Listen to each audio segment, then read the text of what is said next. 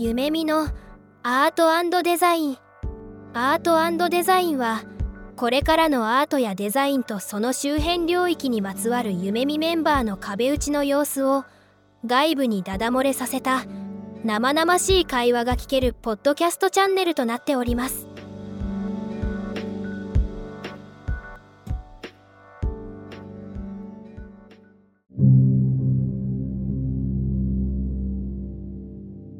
皆さんこんにちは。夢見アートデザイン今日も始めていきたいと思います。今回のパーソナリティは前回に引き続きリオさんとお送りしていきます。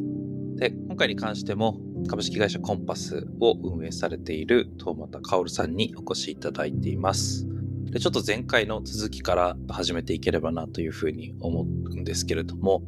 前回のところで、フォルケホイスコーレがデンマークの社会の中でどういう位置づけで認識されているとか、だったりとか、まあ、どういうタイミングの人がフォルケホイスコーレに訪れて、まあ、次のアクションを人生の中で進めていくのかっていうところのお話をしてきたのと、まあ、それを日本にコンパスという形で持ってこられてやられているっていうふうなお話をしてきたんですけれども、まあ、ちょっと最初ですね、改めて人生の余白を生む活動が、まあ一つ、ホルケホイスコーレに参加する意義みたいなところになってくると思うんですけれども、トーマトさんがそこに関してどういうふうに考えられているかお話しいただければと思いますが、いかがでしょうか？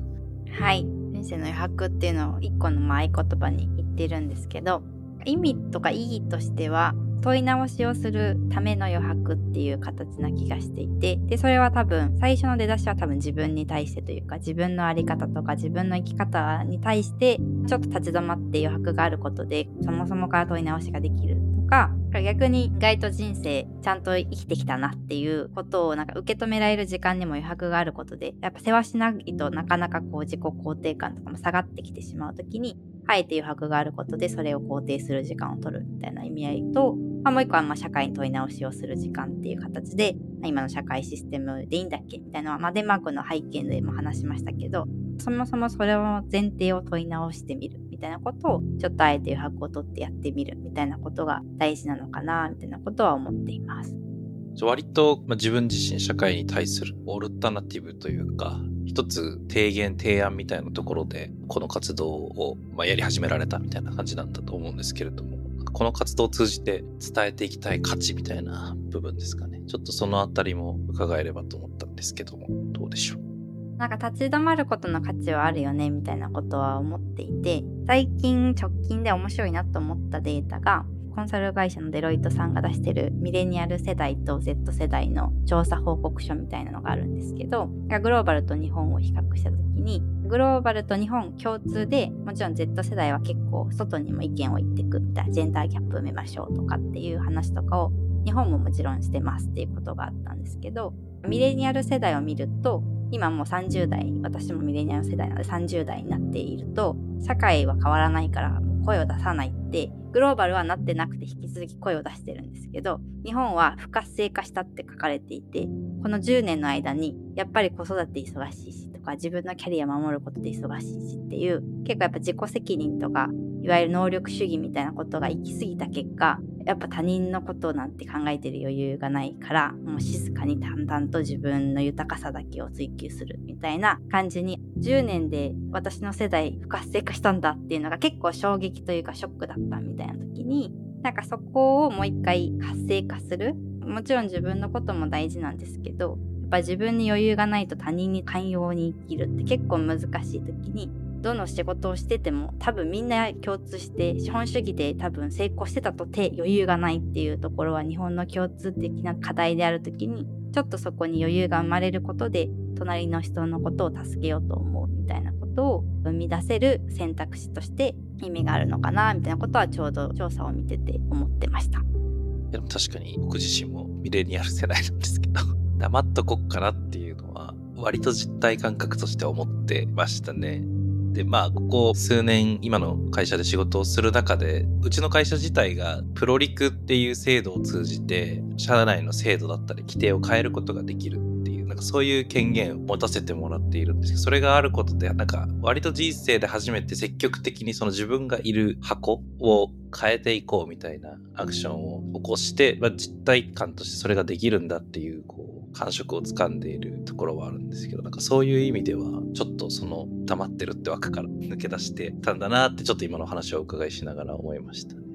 リオさんどうですか？この辺の。そうですね。まさにど真ん中の年代というか世代なんですけど、やっぱり個人のサバイバル性っていうか生き残りたいっていう気持ちっていうのはすごくわかるんですよね。だから自分だけ生き残ればいいやっていうところまで行ってないかもしれないけれど、ただサバイバル性っていうか、なんか生き残らなきゃいけないみたいな使命感っていうのはもう日々持ってたりすると。やっぱりそうすると周りが見えなくなるっていうところもあったりするっていうのと、まあ、先ほど1本目の話の中のコミュニティの話なんかを聞いてると共に生きるっていうことと共に生きて話して生活してっていうところの何かこう価値っていうところに、まあ、気づかされるところもすごくあるなとは思いますね。だからそれが結構ここ10年ぐらいで培ったある意味で言うと僕ら世代の考え方のスキルなのかもしれないなっていうのを今思いましたね。デンマーク人のインターン生を一回コンパスで受ける時に言われたのはなんか君たちはなんかコミュニティからのサポートを信じきれてないんだねってバサッと言われて どんなにこう誰かと話しても最後は自分が腹くくるしかないって本気で思っちゃってるんだねって言われた時にもちろんその責任感はコミットメントだし大事だと思うけどもう少し他者に頼ることを選択肢に入れてもいいんじゃないだろうかみたいなことを本当20歳ぐらいの若者の子に言われてちょっとハッとするというかあのもちろんスキルも伸ばすことも大事だし自己責任というか自分で自分のことをこうちゃんと養うことも大事なんだけどまあなんか30%ぐらいコミュニティに頼るみたいな要素を人生の中に入れてもいいのかなみたいなことはなんか最近考えたり私もしてますね。なるほどですね。それ本当に頭では分かっているけど、結構やっぱりまあ会社っていう例えばコミュニティとかでも、その他のコミュニティの中でも、そこまでやれるっていう人って案外少ないかもしれないなっていうのは思ってますね。何ですかね？僕らはなんでそうなっちゃったんだろうっていう。なんだろうな、コミュニティを知る機会、本当はいっぱいあるんでしょうけど、自覚的になる機会がめちゃくちゃ少ないんだろうなっていうのは思っていて、で僕が最近コミュニティの存在に気づいたのはやっぱり自分が結婚して子供が生まれてから、まあ、初めてそこで社会と繋がってるんだっていうのを本当にまじまじと感じたみたいなところで若くて健康であればコミュニティに頼らず生きていけるんだっていう多分その全能感とは言わないですけれどもその独立した存在感みたいなのはあるんですけど、やっぱりこう、そこら辺を感じる機会っていうのを積極的になんでなかったんだろうなっていうのは、最近ふと考えてることですね。結構まあ都心なのも大きい気はしますけどね。私も東京出身で今北海道移住してくるとなんかもう自然に抗えなすぎて自分のリズムで何かできるなんて無理だってなったりドカ雪降るともう無理なので自分の家族以外を頼っておじいちゃんたちに助けてもらうとかっていう時に自分一人で生きるためにも他人を頼らざるを得ない状況のシステムに今移り住んだ時にあ、なんか全部自分でできるとかお金さえあれば解決できるって、あれは幻想だったんだって今だと思ったりするので、それは多分、まあ、コミュニティとか自分の住んでる地域とかの関係性の中で、意外とこう、やっぱ東京はすごく便利になった一方で、失ってしまったなんかスキルとかマインドセットって結構大きいんだろうな、みたいなことは、こういう活動しながらも思ったりはしますね。先ほど1本目の中で、まあ、生活っていう軸があると結構人は対話を始めるっていうようなことをおっしゃってたと思うんですけどなんかそういったところにすごくその関係性を作るっていう中にやっぱりこう自分の生活があってそれによっても関係性を作らざるを得ないみたいなところってあると思うんですけどまあ確かに東京とかだと自然によって例えばめちゃくちゃ大雪降っても移動できないんだけど誰か助けてくださいみたいなのってあんまり体感しないその生活感っていうかところがあったりするなんかそういった関係性の作りっていうのをちょっと今話を伺ってて僕らが思ってるようなコミュニティのあり方ともしかしたら少し違うあり方なんだなっていうのを自覚しましたね。とは、東俣さんに伺ってみたいのは、先ほど1本目の中でいろいろ、まずは個人っていうのがいて、その後にまあいろんな関係性を作ると。で、フォルケホイスコーレの中では結構日本の中では特殊な関係性というか、コミュニティになっていくっていう中にあると思うんですけど、例えばその日本において一番小さいコミュニティって、まあ家族っていう存在があるとは思うんですけど、なんかそういったものとのコミュニティの何か違いとか、こういったところは似てるかもしれないっていうような何か思うところとかありますか？そうですね。家族はやっぱすごい難しいなっていうのは本当コンパスの活動をしてても思っていて何かしらやっぱ自分の価値観に最も影響を与えている存在なんじゃないかみたいなところはなんかこう自分のこととかをま振り返る時間も結構取るのでコンパスの場合は参加者から聞いてても感じるなと思っていてまあ、コンパスの位置づけとしては一旦そこから離れてみるみたいな多分会社も一緒なんですけど会社から離れてみることで会社の良さがわかるとか、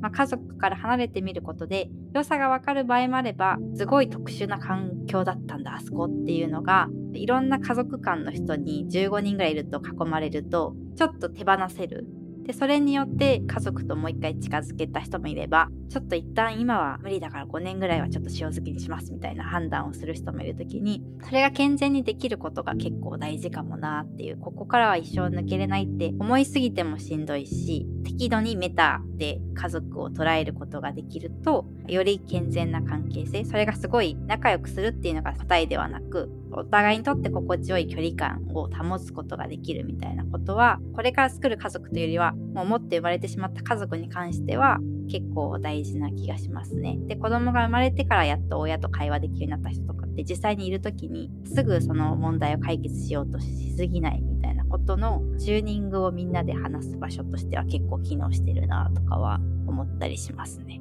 お伺いしてるとなかなか自分の価値観にこう本質的に迫れるんじゃないかっていうかなんかその辺に近い新しい観点をもらってる気がしてなかなか言葉がうまく出てこない不思議な感覚ですね。そうなんですよね。それは、だからやっぱここ10年で資本主義にズブズブになってしまった自分がいるのかなっていうでもなんか、その文脈でちょっとお伺いしたかったのは、1話目のところでご経歴説明いただいたときに、学生の時は NP をやられてて、で、その後は、まあ、ベネッセっていう資本主義の中で、やっぱり教育とビジネスをやるっていう位置づけのところ。で、最後はコンサルっていうところで資本主義の権下という言い方をしてしまってましたけど、まあ、一番資本主義を活用しているところっていう、まあ、3つ、それぞれ形は違えると、いろんなこう、社会のアプローチがある中で、今、あの、コンパスっていうところは企業っていうか株式会社っていう形を取られてると思うんですけど、なぜその携帯を取られているのかみたいなところは伺えればと思ってました。実際正直なとこ結構迷ってます。まだ法人の形態っていう形で NPO でもいいんじゃないとか社団法人じゃないのとかって聞かれるところもあるんですけど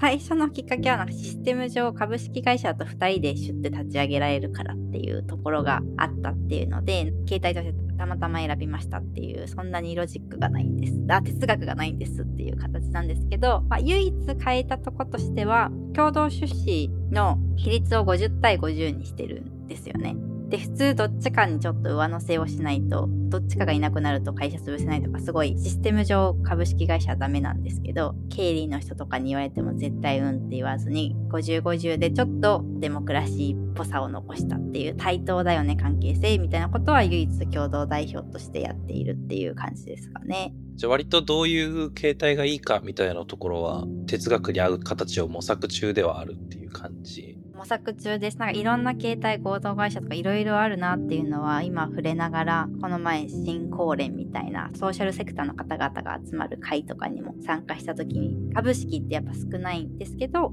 若くなればなるほどソーシャルビジネスみたいな領域の株式の人たちも増えてくるので、まあそれはどこの携帯でもいいのかなっていうのは今思いつつ、でも迷ってはいるのでなんか問い直しは続ける気はします。ありがとうございます。トマタさんの中では、このコンパスの活動っていうのは、ソーシャルビジネスの一つとして捉えてるんですか？それともエデュケーションとして捉えてるのかっていうと？いわゆるビジネスでっていうよりはソーシャルビジネスとして捉えていますと、まあ、捉えるようになりましたっていう形に多分近いんですけど、まあ、実際オープンしてみると、まあ、時間もあってお金もある人なんてその世の中に存在しないなっていうのが正直なところでお金を持ってる人は世話しなく働いているパターンが多いですし逆に問い直しをしたいってぐらいのきっかけがある人たちって何かしらでこう離職してたり休職してたり休学してたりっていう時になんかこう学びたい時にお金がある状態ってないんだなっていう。逆にパワーが湧いてきてエンパワーメントされて表現活動を社会でし始めると逆に今度は時間がなくなるみたいな時にもう少しお金はあって今別に学ぶ必要ないけどお金出すよみたいな人がいて逆に今時間があって学びたいんですけどお金ないんですよ。みたいな人が受け取ってこう循環をするみたいな方法ってないのかなとかは今模索をしていて今は東川町と連携をしているのでそれこそ長期コースは経済的に不利な人には奨学金を出してもらってるんですよね交渉をして。であのパイロット的にっていう感じの時にまあ、一個のシステムとしては自治体と連携をして、まあ、自治体にとってもある程度いい学びの場所ができると、卒業生結構半分ぐらいの人は東川町に1、2年以内に戻って遊びに来てくれたりするときに、まあ、ある程度応援人口が増えますみたいな文脈では貢献をしているので、まあ、その文脈で支援はしていただきつつ、もう少しこう違うお金の循環の仕方というか、まあ、元気な人たちがこうお金を出して、でも自分もいつでもそっちも受け取れるような状態のなんか健全なシステムに投資をしとくみたいな形にできないかなとかは今ちょうど話し合っています。なるほどっすね。そういったスキームも同時に考えてるっていうことなんですね。その中身のいわゆるプログラムとかカリキュラムもそうですけど、先ほどのお金あるけど忙しいっていう人と、行きたいんだけどお金がないっていうような方がいて、行きたいけど少し資金が足りないっていう人に対してそういったスキームも提供できるっていうようなことを準備してるっていう感じですかね。そうですね考え始めているっていう形なのでいろんな形のお金で、まあ、売上でも担保しますし自治体からの助成金でも担保しますしそれこそそのサポーターみたいなものでも担保しますしっていうあでも寄付ってなると NPO 法人なのってなったりするので今それに合わせてその組織形態もどうしようみたいなのは3年のパイロット期が終わってちょうど本当に話し合いをしてるっていう感じですね。ソーシャルビジネスっていうふうに、まあ、先ほどおっしゃってて、そこでの、まあ、企業の大変さとかって何かあったりしますか？人がいない。まあ、リソースがないっていうのが多分シンプルな気がしますね。教育ってやっぱマンパワーをすごく使うのと、全寮制なのでさらにマンパワー使うビジネスというよりはモデルな時になんかそこをいかにこうお金とお金の交換だけじゃなくこう経営をしていくというか組織を作っていくかみたいなところは今絶賛チャレンジ中ですかね。なんかそれこそ卒業生に戻ってきてもらってコースの運営してもらったりボランティアでとかっていう結構もうとにかく広げる開くみたいなことはコンパスの運営としてはめちゃくちゃ大事にしていてまあ、資本主義に対してのオルタナティブって言ってるんですけど私ももう一人の共同代表もゴリゴリの企業で働いてきた結果自分がよく知ってるシステムって資本主義のシステムなんですよね。結構すごい組織運営難しくってやっぱお金でつながる方が楽。だしモチベーション管理もしやすいんですけどそうじゃないインセンティブのつながり方の時に人は本当に動いてくれるのかなとか、これってやりがい搾取なのかなとか、うーんとかって言いながらも結構いろんな人たちと今作っているっていうフェーズな気がします。ちなみにコロナ禍において、やっぱ量の話とかもあったと思うんですけど、コロナ禍の時はどういった状態だったんですか？コロナ禍の時は最初はやっぱその緊急事態宣言が出た時は一切やっちゃダメって自治体から言われてたんですよね。なので最初の2回はできたんですけど2020年の。でも2021年から2回ぐらいはコース中止にしていてでもこれ一生緊急事態宣言じゃんみたいな感じにオリンピックとかの影響でなった時にそこはちょっと直談判してあデンマークのフォルケは結構半年ぐらいの後からは運営し始めていて彼らにヒアリングしに行ってオンラインで。であのちゃんと陽性か陰性かをチェックしてから入れたら別に共同生活でも大丈夫だよみたいなことを言われたのでそういう仕組みでやってるんですけどやっていいですか？って東川町に直談判したら比較的オープンで先進的な自治体でもあるのでいいよって言ってくれてそこからは普通にちゃんと PCR 受けてもらってから飛行機に乗ってもらって来るって形でそれこそ本当にたまに15日1人は陽性だったりするのでその人は来ないのでかからないみんなみたいな。で東川町は比較的人がそんなたくさん密集してないので安全なので来てしまえば手洗いうがいさえやってればコロナ陽性者出ることなくっていう感じで結局コロナ中は運営できてたっていう感じですね。でも逆にコロナ明けてくる人の層が少しずつ忙しかった層も結構来てくれたんですけどどちらかというとやっぱ休職してたりとか離職してる人たちのボリュームが1週間コースですら増えてきている時にああやっぱまだまだあの構造的には難しいんだなみたいなところもちょうどコロナが明けて初めてコースを今運営し始めてるので感じているところでもあります。結構ラッキーパンチだったって感じですかね。リオさんと出会われたタイミングがちょうど3年前で遠本さんが起業された直後だったみたいなお話があって、これまで3年通してパイロット期間が終わったみたいなところだったと思うんですけど、振り返ってみると、こう、いかがですか？一番学びが多かった部分だったり、難しかったなってこう思う部分だったり。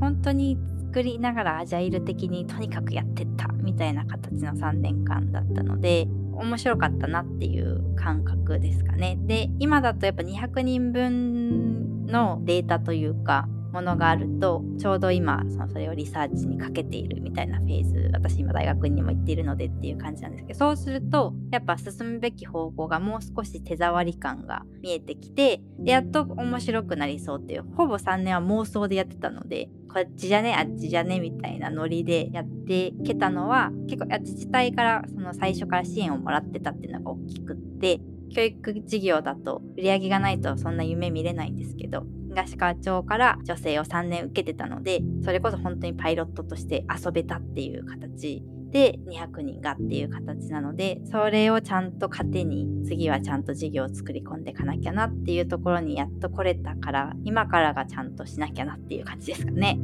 結構初期の妄想とこう今の手触り感がある状態だとコンセプトとか方向性みたいなのってどれぐらい違う感じですか？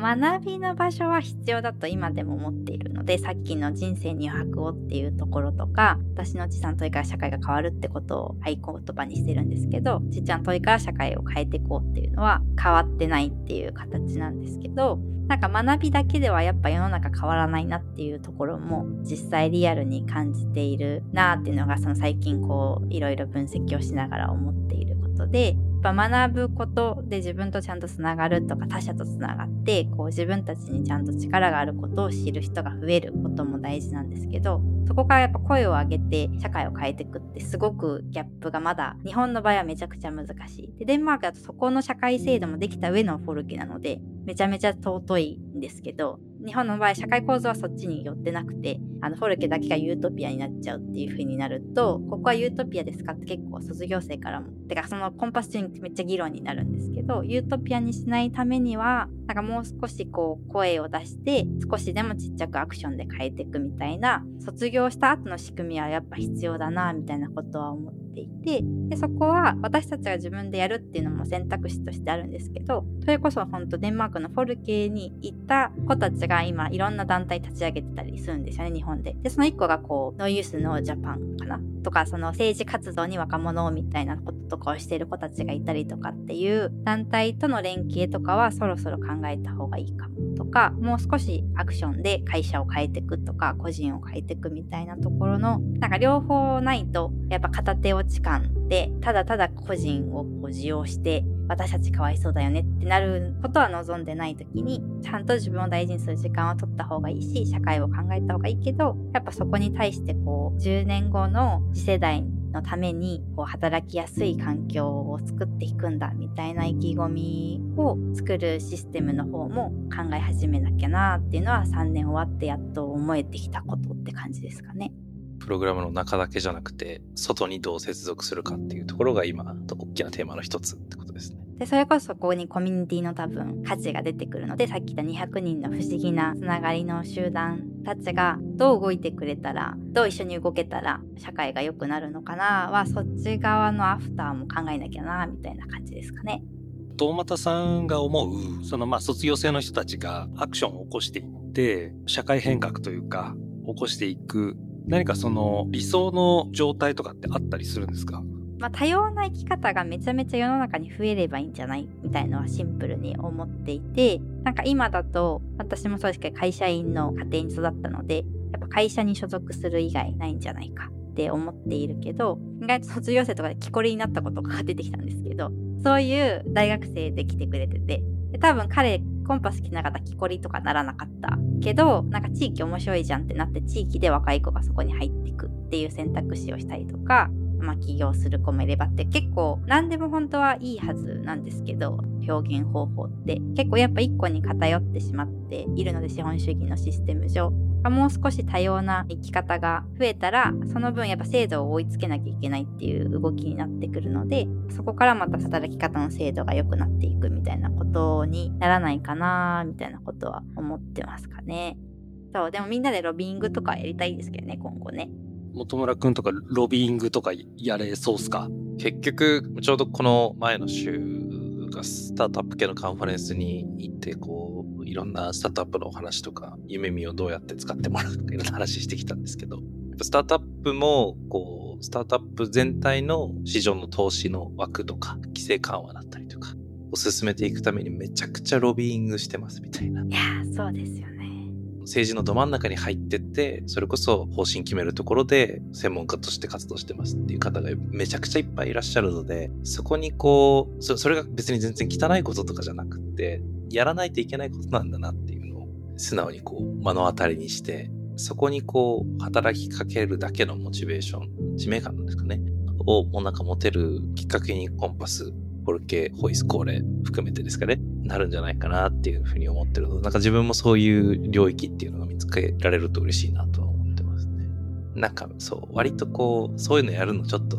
あれじゃない？みたいな、なんかあるじゃないですか。いや、わかりますよ。私も全く興味なかったから、ああ、そこまでやらなきゃ難しいのか、みたいな。多分ポップな感じでできるようになったらいいんですけどね。そうですね。去年11月にデンマークに行ってるんですけど、その時にそのフォルケやるの難しいんだよっていううちを、フォルケとかに通ったことないデンマーク人、友達が、大学の友達がデンマーク人と結婚してて喋ってた時に、なんか文句言ってるけど、なんか10年戦ったのみたいなことをなぜか怒られて、で、シュンってしてて、なんか面白いなって思ったのは、彼は親世代が戦ってくれたおかげで僕4時に帰って今子育てできてるって言ってたんですよね。で、親世代に感謝をしてて、10年かけて彼らは忙しくて共働きとかできなかったけど僕らは彼らのおかげで今すごく豊かに働きながら子育てもできているって言っていた時にちゃんと誰のおかげで今の社会ができてるかを語れてるし親をそうやって見るんだっていうのはすごく素敵だなって思った時に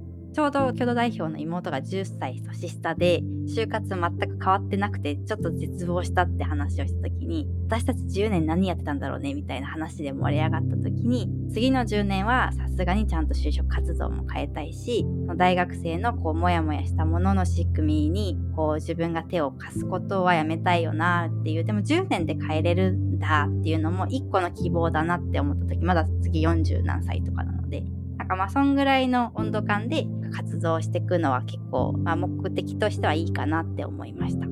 なるほど。じゃあ、東又さんもあと7年くらいは戦って、トータル10年した時に思い描いているコンパスにとってのまあビジョンっていうのをちょっと最後にお伺いできればと思うんですが、いかがでしょうか？はい。ビジョンは、まだまだ迷ってますけど、まあでも少しずつこういう仲間が増えてったらいいなっていうのは思っていて、やっぱ1個で変えるのって難しいので、なんかこの3年ぐらいは、ある程度その長期のコースとかにもちゃんといろんな人が参加できるようにして、そこの人数というかを増やしていくっていうところと、まあそれと同時に同じような学校づくりをする人とつながって、そこもちゃんと一緒に話をしながら、そこの活動も支援をしていくっていうところと、でそれが多分10年の中でだんだんこう一緒に手を組むことができれば、さっき言ったロビーイングみたいなところもしやすくなると思うんですけど、やっぱコンパスだけだと無理だなって思っているので、その仲間をまず学校とか、まあ、それこそさっきの政策提言する若者団体とか、いろんなところとこう手を組み始めて、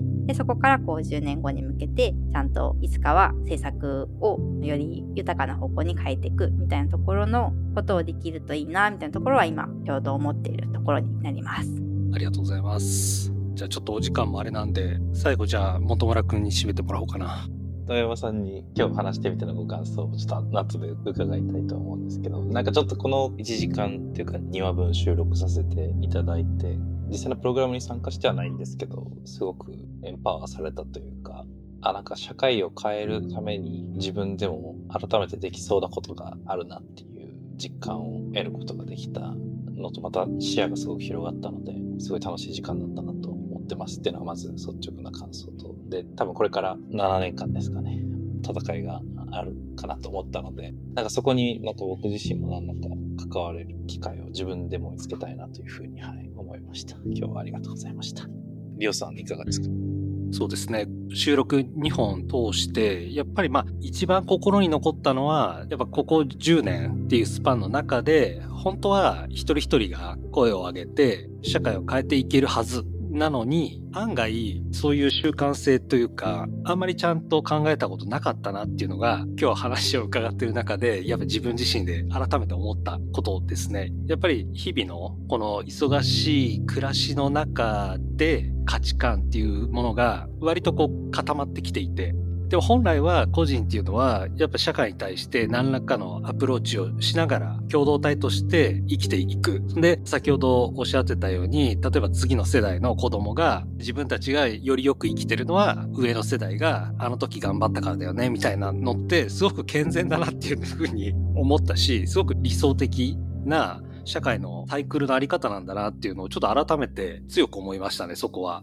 その上で何が自分でできるかなっていうふうに改めて思ったのと、その中にデンマークのフォルケホイスコーレの考え方とか、まあ、コンパスでやられてる活動っていうのがあるんで、まあ、ちょっと引き続きウォッチさせていただこうかなと思いました。今日はありがとうございます。じゃあ、最後、遠山さんからちょっと収録を終えて何か感想などあればいただければと思います。ありがとうございます。すごい楽しかったです。なかなか振り返る機会ってないのと、コンパス内だけで話してると、そうだよねっていうことだけがこう大きくなっちゃうんですけど、コミュニティの話とか、いろんな可能性があるんじゃないかみたいなことを同世代のお二人とお話できたのがすごく面白かったので、今後ともよろしくお願いしますと思いました。はい。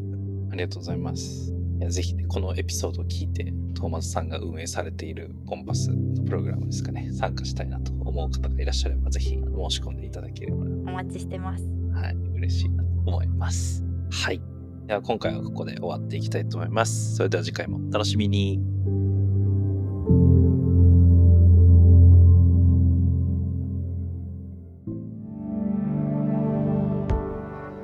今回のエピソードはいかがでしたか？聞いていただいた皆さんに少しでも何か新しい発見があれば嬉しいなと思っています。もし、夢見アートデザインのポッドキャストを楽しんでいただけていましたら、ぜひフォローとレビューをお願いいたします。最後に簡単な案内をさせてください。夢見では新たなデザインチームのメンバーを通年採用で募集しています。詳しくは概要欄のリンクからご覧ください。また、デザインインターンも春と夏に開催しておりますので、学生の皆様はそちらもご覧いただければと思います。それではまた次回お会いできることを楽しみにしています。